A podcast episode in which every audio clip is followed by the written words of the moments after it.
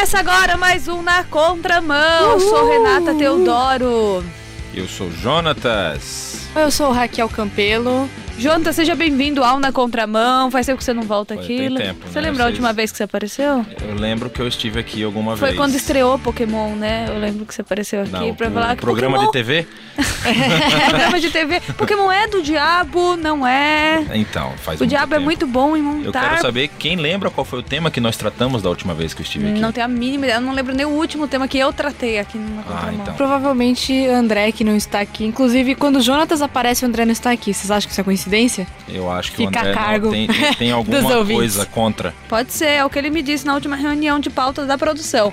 Então, o tema de hoje já deu uma palhinha a respeito, muitos ouvintes estão ouvindo falar de jovens, crianças, adolescentes, idosos, terceira idade, que caçando pokémons. Caçando pokémons? É possível caçar pokémons? Uhum. É Hoje- a proposta do, do jogo, né? Então, hoje é possível você caçar pokémons. E é o tema do Fique Por Dentro. Perdão, é o tema do Na Contramão de hoje. Escravos da tecnologia.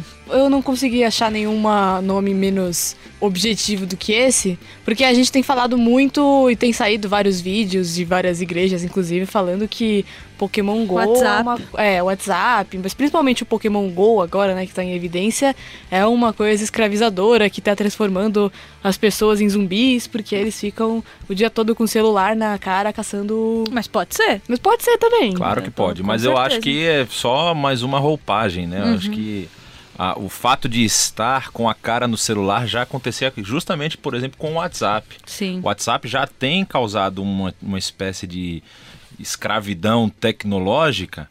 É, você percebe isso, por exemplo, quando você está no trânsito. Tem muita gente que não consegue nem dirigir os próprios carros sem ver A se tem mãe. alguma mensagem entrando no seu celular, naquele desespero de estar antenado nas últimas notícias e muitas vezes colocando a vida dele e dos outros em risco. E eu falando especificamente aqui do trânsito, né? Imagina se um piloto de avião começa também a usar o WhatsApp na hora do voo. A questão do, da tecnologia é que nós precisamos sempre ter isso como uma, uma forma de, de melhorar a nossa vida, de não nos transformar em mais um, um elemento que vai nos, nos, vamos dizer assim, cercear da nossa liberdade. Então, sem dizer assim, já era. A tecnologia já está envolvida na nossa vida, tipo, não tem como a gente fugir dela hoje. Então, não sei se vocês já acompanham esse gênero de, vi- de filmes, na verdade, mas assim, há uma. Nos últimos cinco, talvez seis anos. É, aqui uma pergunta técnica para as pessoas. Quantas temporadas já teve. é, Friends, 10. É, Friends teve 10. Gilmore, mas o... oito. The Walking Dead. Smallville, Stranger 10. Things teve uma. The Walking Glee, Dead, seis. sete, sétima temp- sexta temporada. Mas Então. não acabou The Walking Dead? Não, que é, É, isso? então, é, é- eterno. Com, Não, como não os zumbis continuam? Isso que é uma Não, então, Anatomy. a grande, a grande questão é que nós estamos. Tem surgido várias séries e vários filmes desse tema pós-apocalíptico, eles falam. E, por É exemplo. desenho animado, né? The Walking Dead foi uma série a respeito de um apocalipse zumbi, de um vírus que se espalhou, e aí vocês sabem que toda desenrolada as histórias. Mas existem muitas, muitos vídeos pós-apocalípticos que eles apontam para essa dependência que nós temos da tecnologia e começa normalmente com um apagão. Com um problema nos computadores, um problema internacional, que, vamos supor, que a energia elétrica, o sistema elétrico quebra, que o sistema de informações quebra e a população fica louca. É, a pessoa fica doido, começa a ficar vivendo no deserto. Aí Sempre Isso. acontece um deserto, ninguém sabe. Tipo, acaba a internet e aparece o deserto do nada. Existe- E de repente. Existe um filme muito interessante que foi estrelado pelo Denzel Washington chamado O Livro de Eli. Ah, isso é E o livro de Eli é num mundo pós-apocalíptico, se eu não me engano, é depois de uma guerra nuclear. Eu não, tô, não, não, não me lembro exatamente não, o É, uma, É- é um filme que ele salva o filho dele que precisa de um coração. Não, Isso, não tem nada a ver com ele isso. invade um hospital É, exato. matando todo mundo. O livro de Eli é o livro, ele é o Eli, no caso, e ele carrega um livro. E eu não vou contar aqui o filme, porque senão vou causar. Tudo vocês bem. vão ter os spoilers aí. Titanic, o Leonardo DiCaprio morre no final. Não, não, quase no final, né? E ela joga depois E o coração joga, do mar no exatamente. final. Aquilo, aquilo devia ter um- jogado o- o coração e ela junto, né? É. Porque É.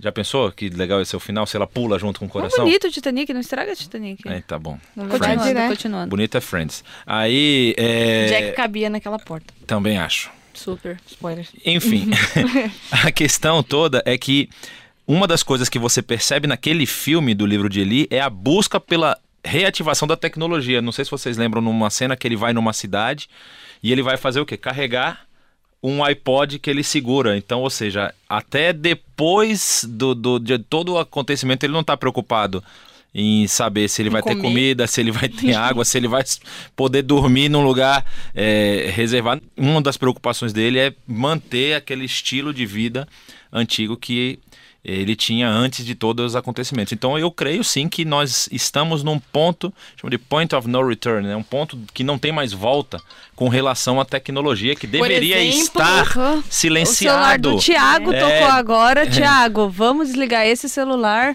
E então é interessante, né? Naquela coisa no mundo pós-apocalíptico.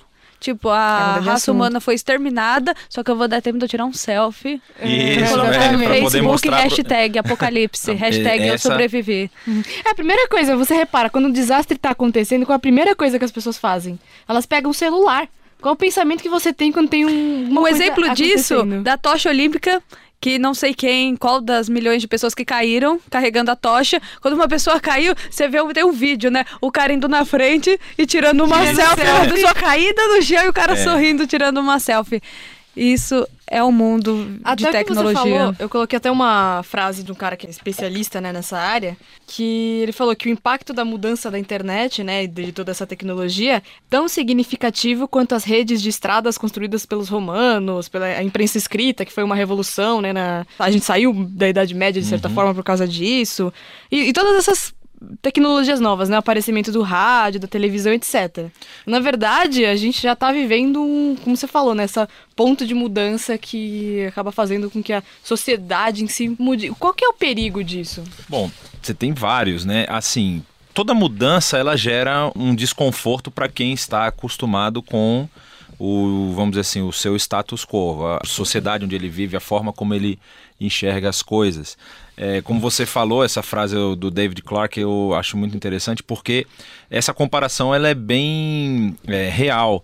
Quando os romanos construíram as estradas e protegeram a famosa Pax Romana, e, por exemplo, quando surgiu a imprensa da, da, da máquina de Gutenberg, lá próximo, inclusive, do que foi depois conhecido como Reforma Protestante, no século XV, é, o aparecimento do rádio, onde você conseguia mandar informações a longa distância, tudo isso causou uma revolução na sociedade.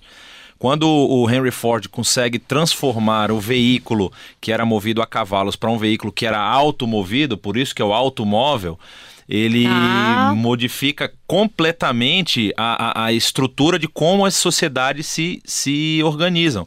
Porque ele vai ter agora a possibilidade de dar a- a- às pessoas, é, vamos dizer assim, um meio de locomoção. E no caso do Henry Ford é mais interessante porque ele não só criou a questão. Não é, não é- ele não é nem o criador do carro, ele é o criador do meio de produção é, industrial. Ele consegue acelerar a, a quantidade de veículos que eram produzidos. Então você começa a colocar nas mãos das pessoas mais recursos para que elas possam usar. No caso da internet, isso também faz parte dessa mudança de vida que nós estamos tendo. Por quê?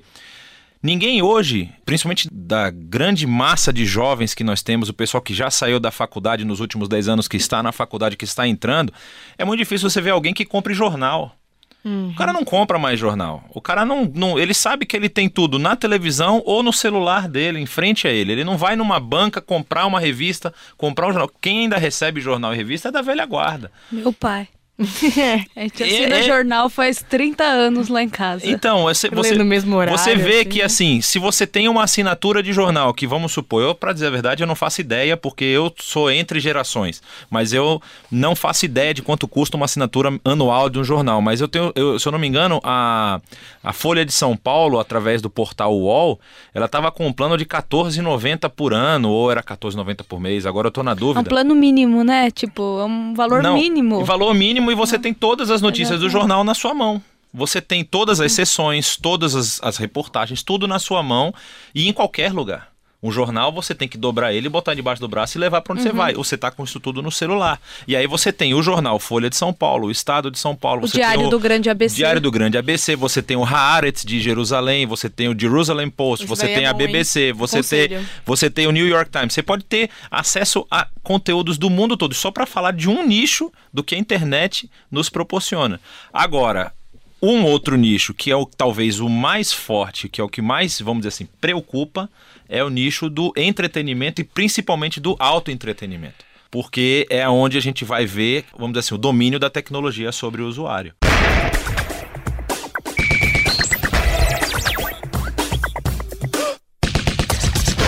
Tá todo mundo na contramão!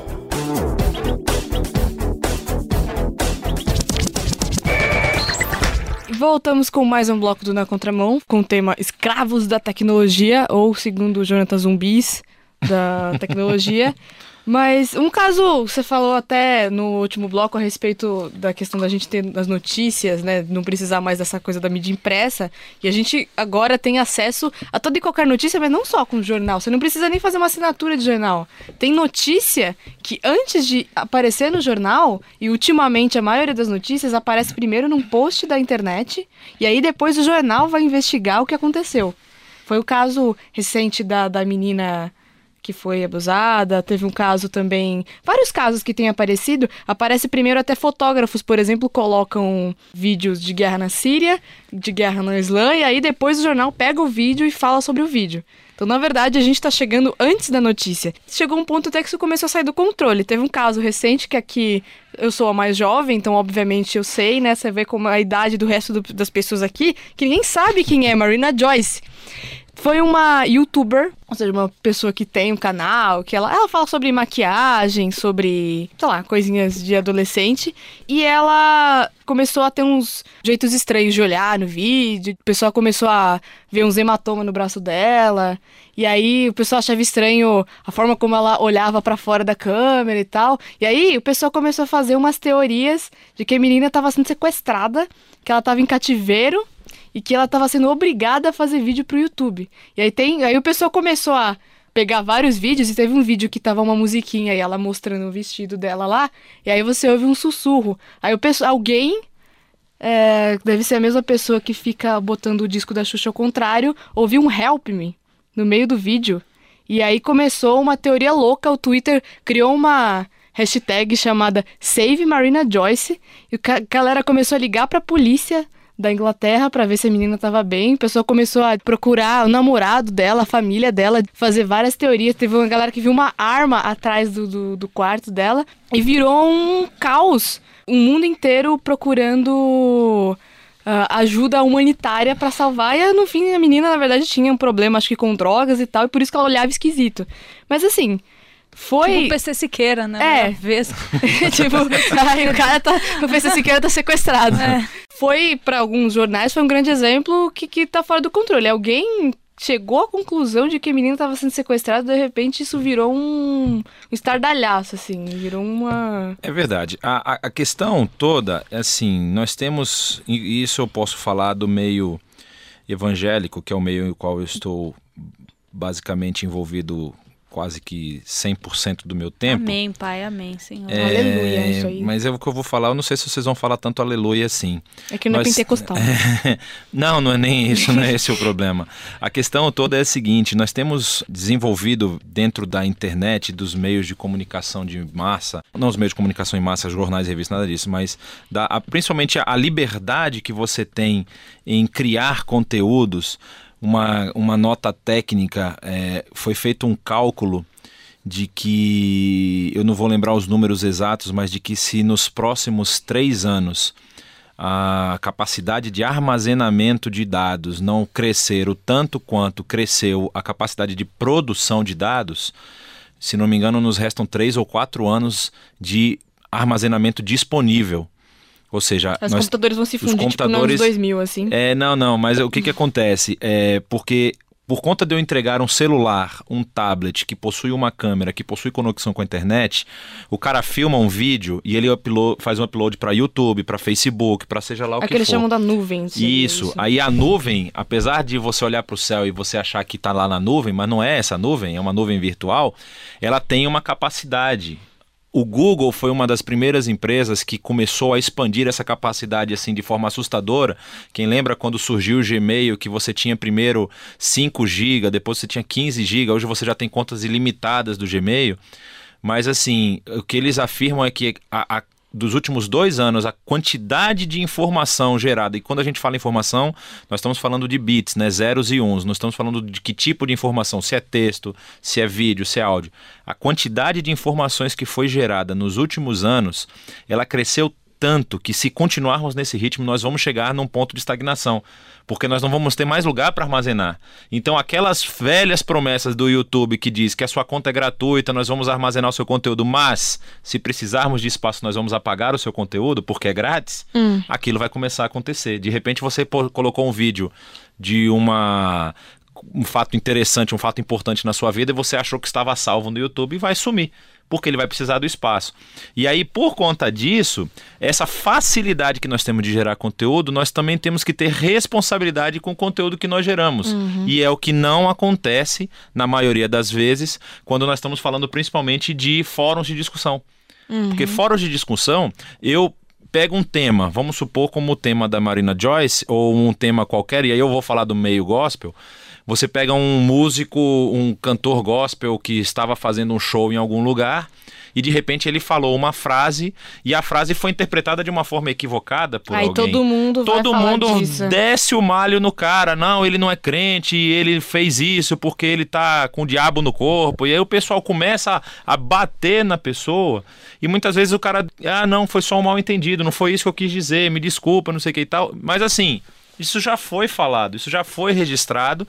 E a pessoa que está atrás do, do teclado ali com- na tela, ele tem, ele se coloca dentro de uma fortaleza, vou dizer assim, que ele pode falar o que ele quiser, ele acha que ele não vai ser atingido. Isso aconteceu durante muito tempo, por exemplo, com os hackers e com aquelas pessoas que ficavam compartilhando conteúdo é, impróprio, não impróprio por ser para maior de 18 anos, não é nada a ver com conteúdo sexual, mas assim, principalmente piadas, né? não só piada, mas principalmente assim, conteúdo de propriedade intelectual, Uhum. de propriedade de direitos autorais. E aí vocês lembram do caso do Mega Upload, que ficava lá na Uhum. Austrália. Você vai lembrar do caso de um outro site muito famoso chamado The Pirate Bay, que armazena torrents do mundo todo. Na Alemanha, se você... Quem é crente não sabe, não é? Isso. Porque a gente não pirateia. Para você ter uma ideia, na Alemanha, se você acessar um site desses conteúdos, você já recebe uma multa na sua casa. Se você tentar baixar um conteúdo que é de propriedade intelectual, você já recebe multa. Ou seja, agora, depois que a internet começou a gerar muito prejuízo, eles estão correndo atrás para poder se igualar à tecnologia. Então, esse caso dela que ficou aí com essas marcas e o pessoal sem. Imagino que qual é o custo para uma polícia ir verificar se essa pessoa realmente está sequestrada ou não. Ou seja, tudo isso envolve custos, envolve deslocamento, envolve investigação, envolve várias coisas que a pessoa que escreveu não está pensando em nada disso. Ela simplesmente está expondo a sua opinião. E isso acontece muitas vezes, por exemplo, com pastores. Então, assim, você tem muita liberdade e muito pouca responsabilidade do que é colocado na internet. E por isso que a tecnologia ela precisa sim ter um, uma, um cuidado muito grande quando vai ser usado. Você precisa ser responsabilizado pelas palavras que você fala, pelo que você escreve. Isso não pode ser deixado. E aí você tem os comentários anônimos, que de anônimos não tem nada. O pessoal acha que pelo fato de estar escrevendo ninguém vai saber quem é. Você sabe que seu computador é registrado, ele está dentro de uma rede de computadores, a polícia tem acesso a tudo isso e ela vai correr atrás de quem tiver que correr. Cuidado, você está na contramão. Voltamos com mais um bloco do Na Contramão e comentamos nos blocos anteriores a respeito da internet, como ela vem influenciando a vida de todos nós, não somente de nós cristãos, como do resto do mundo. E eu quero saber, Jonatas, nós como igreja, como a gente pode usar a internet ao nosso favor, sem se, entre aspas, corromper com ela? Bom, isso, vamos dizer assim, faz parte da vida cristã. A, a vida cristã, se vocês, vocês que têm menos primaveras, antigamente havia um- uma batalha muito grande da igreja contra qualquer tipo de conteúdo. Isso posso falar, eu não posso falar, eu sei eu só da história, porque eu também não sou tão antigo assim. Mas assim, de há muito tempo atrás o cristão não podia assistir futebol, porque o futebol podia corromper. André é dessa época. É, só pode. É, a Renata quase. É, e Burjato. Opa, eu não, não tô falando nada. Aí a- a- você tem, sempre em cada época, você vai ter elementos que são apontados como sendo os que causam o afastamento das pessoas, os que causam os problemas eh, com relação à vida cristã e tudo mais.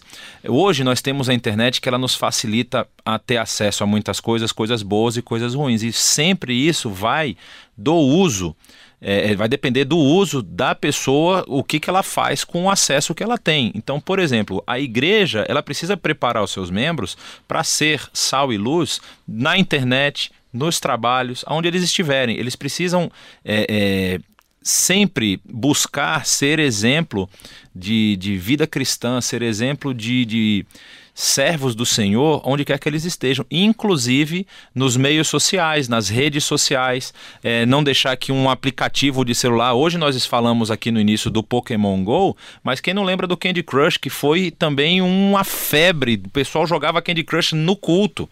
Ficava o pastor pregando e eles mudando as estrelinhas de lugar lá. Então, assim, tem sempre alguma coisa que gera isso. Nossa, eu nunca joguei Candy Eu Crush. também não, porque eu Nunca. acho que eu nunca Eu nunca passava da achei a primeira fase. graça. É, a, a verdade é a seguinte: você tem, por exemplo, igrejas que hoje têm utilizado a internet de uma forma muito saudável. Eu posso falar um pouco da minha, que a igreja a qual eu sou co-pastor, a Igreja Batista Nações Unidas, tem um canal no YouTube e nós já tivemos acesso de mais de 150 países no mundo. Nós já tivemos mais de 8 milhões de minutos assistidos, ou seja, pessoas no mundo todo assistindo o nosso conteúdo. Nós recebemos nessa semana que passou uma, um agradecimento de missionários que estão no Moçambique, que utilizam muitos dos estudos que passam no nosso canal para poder instruir os seus líderes. Então, assim, a igreja legal. tem como usar isso de uma forma saudável. Ela tem como colocar Tem e conteúdo. deve. Tem e deve, exatamente. deve porque assim, nós temos muito conteúdo porcaria na internet. Uhum. Muito conteúdo, tipo o site do Corinthians, essas coisas, é, sempre atrapalham. Mas a verdade é que as igrejas elas precisam também encher a internet de conteúdo bom. Elas precisam dar, por exemplo, a oportunidade dos seus membros. Aí você ouve aquela mensagem maravilhosa do seu pastor no domingo e na segunda-feira você não tem como encaminhar isso para alguém que você conhece, que podia também ser abençoado por aquela mensagem. Então as igrejas têm que se atualizar tecnologicamente, elas têm que correr atrás. Isso não é um, não tem um custo elevado. Hoje com quase 90, e- eu diria que 90 ou 95% das igrejas possuem sistema de som. Você consegue gravar mensagem num celular. Você tem um cabo, você tem aplicativos, você tem como fazer esse tipo de coisa para você pelo menos colocar o áudio da mensagem na internet. E isso você consegue espalhar com muita facilidade. Então eu cito aqui o exemplo da Igreja Batista Nações Unidas, que é um exemplo que tem funcionado. Existem outras igrejas que já fazem isso com muita propriedade. Um, um ótimo exemplo é a Rádio Transmundial. A Rádio Transmundial que coloca Beijos. conteúdo de excelência na mão das pessoas. Esse conteúdo tem sido espalhado pelo mundo. A gente recebe informações de gente que está na África, os países de língua portuguesa que acompanham a Rádio Transmundial pelo aplicativo e pela internet. Tem gente que aqui no norte do Brasil, muitas vezes, tem gente que ouve o nosso sinal de Bonaire, de uma ilha daqui das Antilhas holandesas, que é transmitido também para o Brasil. Então, assim, a gente precisa encher a internet de bons conteúdos e a gente tem capacidade para isso. A Rádio Transmundial é uma organização que faz isso. Eu acho que as igrejas podiam sim correr atrás disso, ensinar os seus membros a, a ter, vamos dizer assim, prazer em compartilhar esse Na tipo verdade, de coisa. é a nossa responsabilidade, porque se a gente tá falando que a internet é tão essencial para as pessoas, para a vida das pessoas hoje em dia, então a gente tá, se a gente tá fora disso, a gente de certa forma tá fora de uma parte muito importante e muito grande da vida das pessoas. E Então, antes de finalizar, ouvintes, nós não encaminhamos o presente diário pelo WhatsApp. Vocês têm que entrar no nosso site e fazer o download do aplicativo, que é uma forma também o presente diário, mas nós não passamos por correntes. E acabou na contramão de hoje. Ele teve uma participação muito especial do Jonatas aqui. E, bom, já que estamos falando de internet, você pode nos mandar a sua opinião. Adivinha como? Pela internet. É, mande e-mail para nacontramão@transmundial.com.br, na contramão, tudo junto sem o tio, arroba transmundial.com.br ou pelo Facebook Rádio Transmundial Oficial. Ou envie uma carta para o Fique por Dentro. Ops, errei de novo. para o Na Contramão. Nem um pouco de propósito. Caixa Postal 18113, CEP 04626 970 São Paulo, capital. Caixa Postal 18113, CEP 04626 970 São Paulo, capital. O Na Contramão foi produzido e apresentado por Raquel Campelo, Renata Uau. Teodoro e a participação de Jonatas Hubner. Jonatas, volte sempre que Ou sempre quiser, que for então, convidado, né? Sempre que tiver um assunto referente Sempre à que a gente tecnologia. achar interessante, Você é né? bem-vindo. Você vem. Você é bem-vindo. Apoio técnico de Tiago Paris e realização Transmundial.